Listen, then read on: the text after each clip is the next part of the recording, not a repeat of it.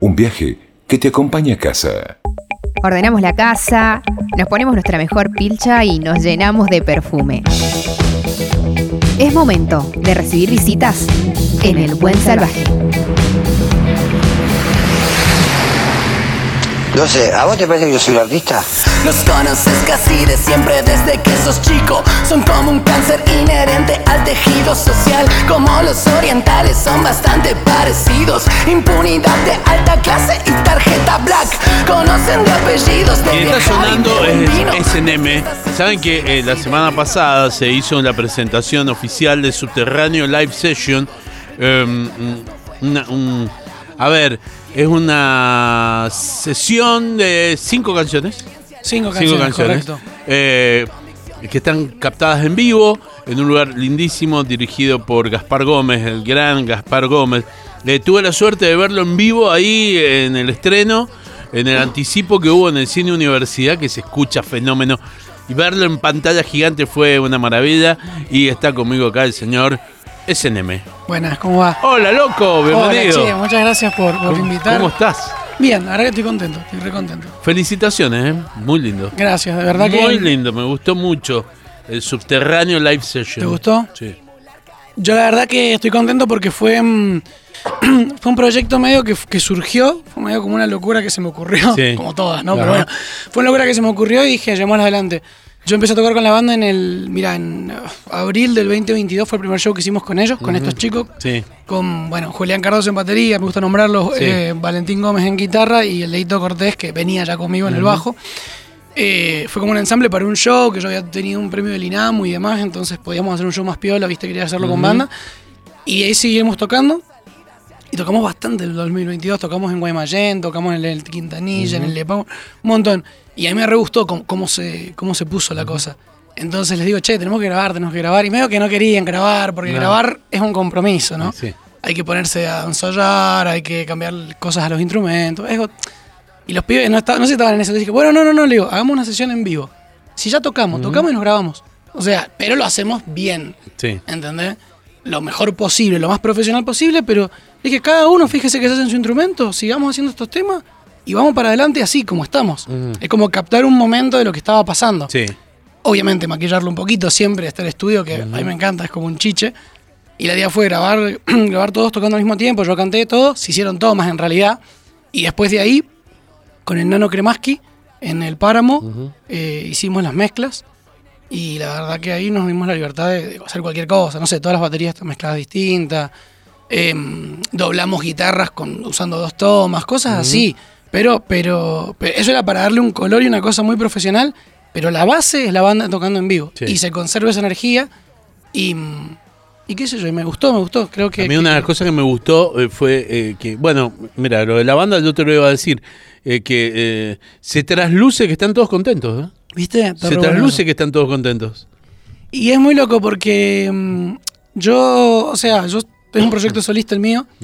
Entonces es muy complicado el tema de tener banda. De hecho, tengo, tengo grandes discusiones con, con amigos músicos sobre, sobre, sobre la naturaleza jurídica de la cuestión, sobre, bueno, esta idea de, bueno, una banda, una banda, una banda, somos todos una banda, y después está el solista. ¿El solista qué tiene?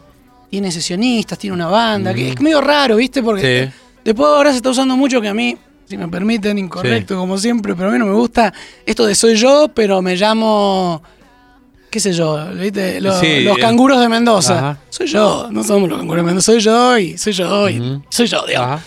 Eso no me gusta, a mí me gusta más esto de bancártela, sos vos, o sea, no le ponga.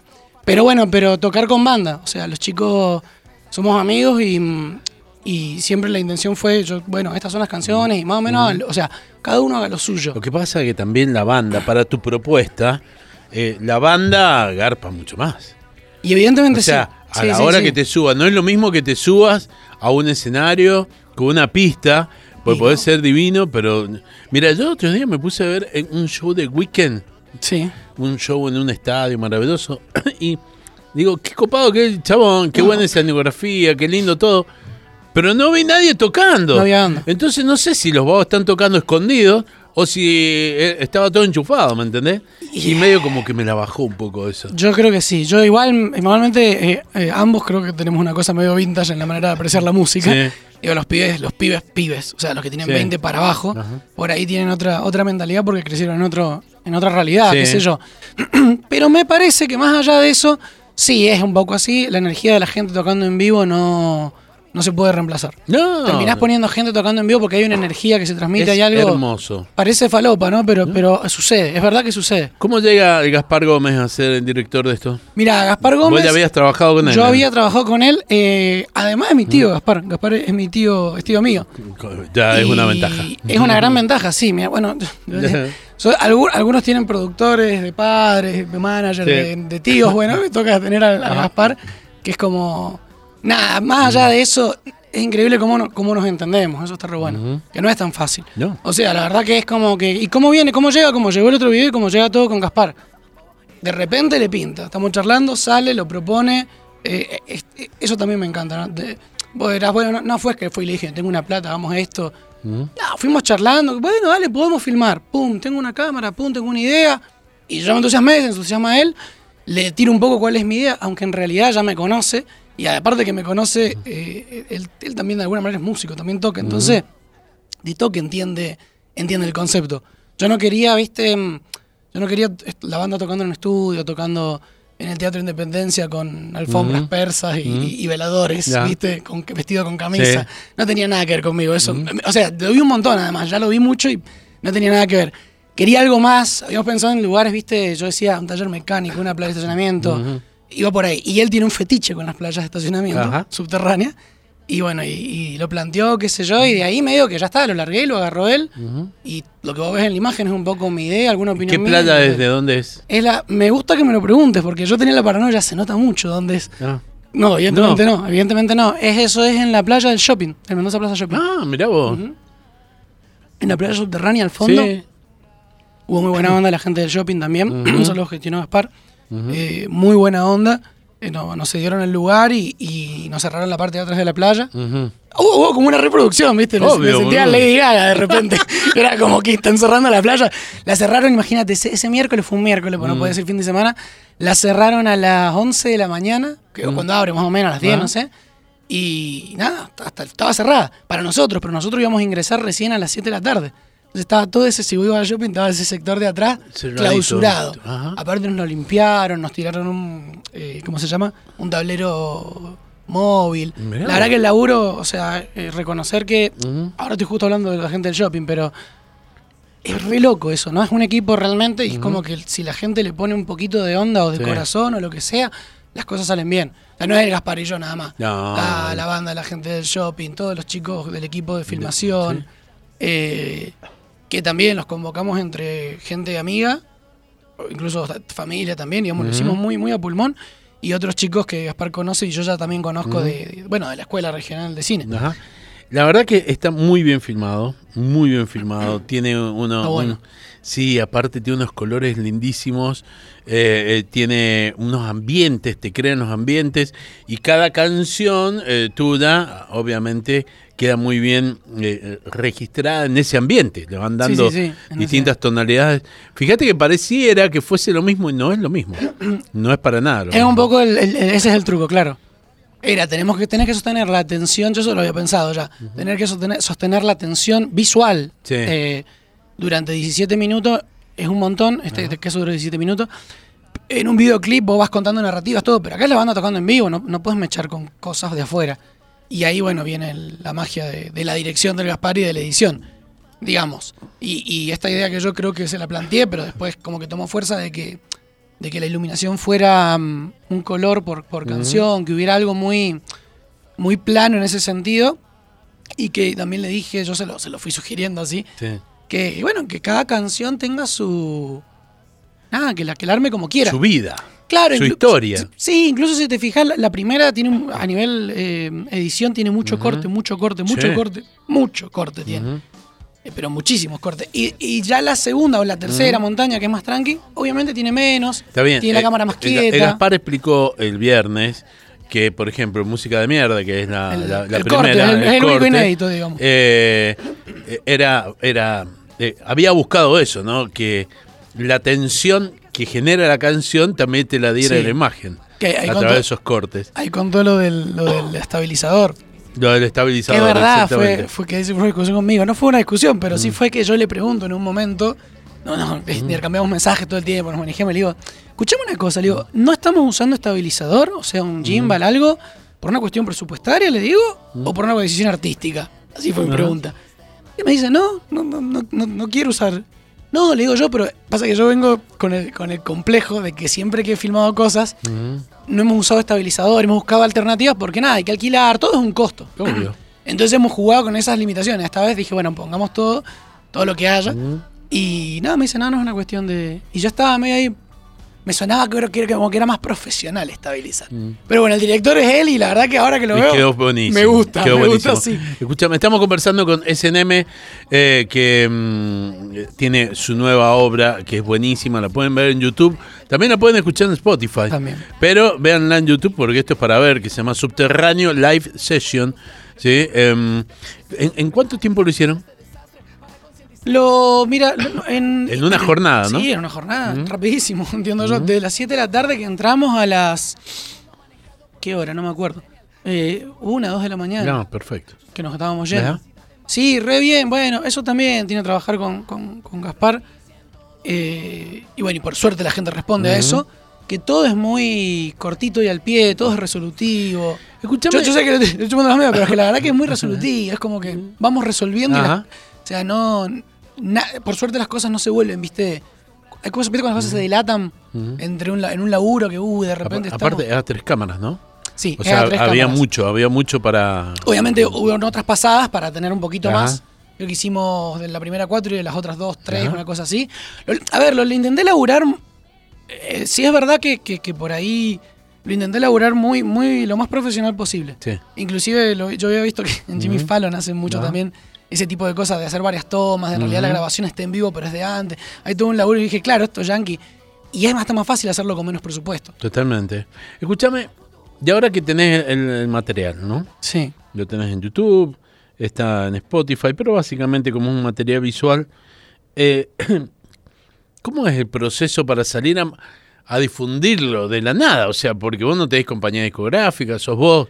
Sí, tal cual. Eh, es difícil. Es difícil. Es difícil, es, es- es es difícil, eh, es re difícil y, y es, y es- también frustra un poco eso, ¿no? Porque esa, esa, esa mano de, de la compañía geográfica o, o de lo que sea, ah, qué sé yo, los músicos no hablan mucho de eso, pero, pero si bien también son los malos de la película, bueno, también un poco ayudan. Sí, obvio, Sí, un porque en este momento te pondrían, Claro, te dirían, vamos sí. a esto, el otro, vamos a salir en tal Yo digo lado. que es la- esa es la famosa vidriera.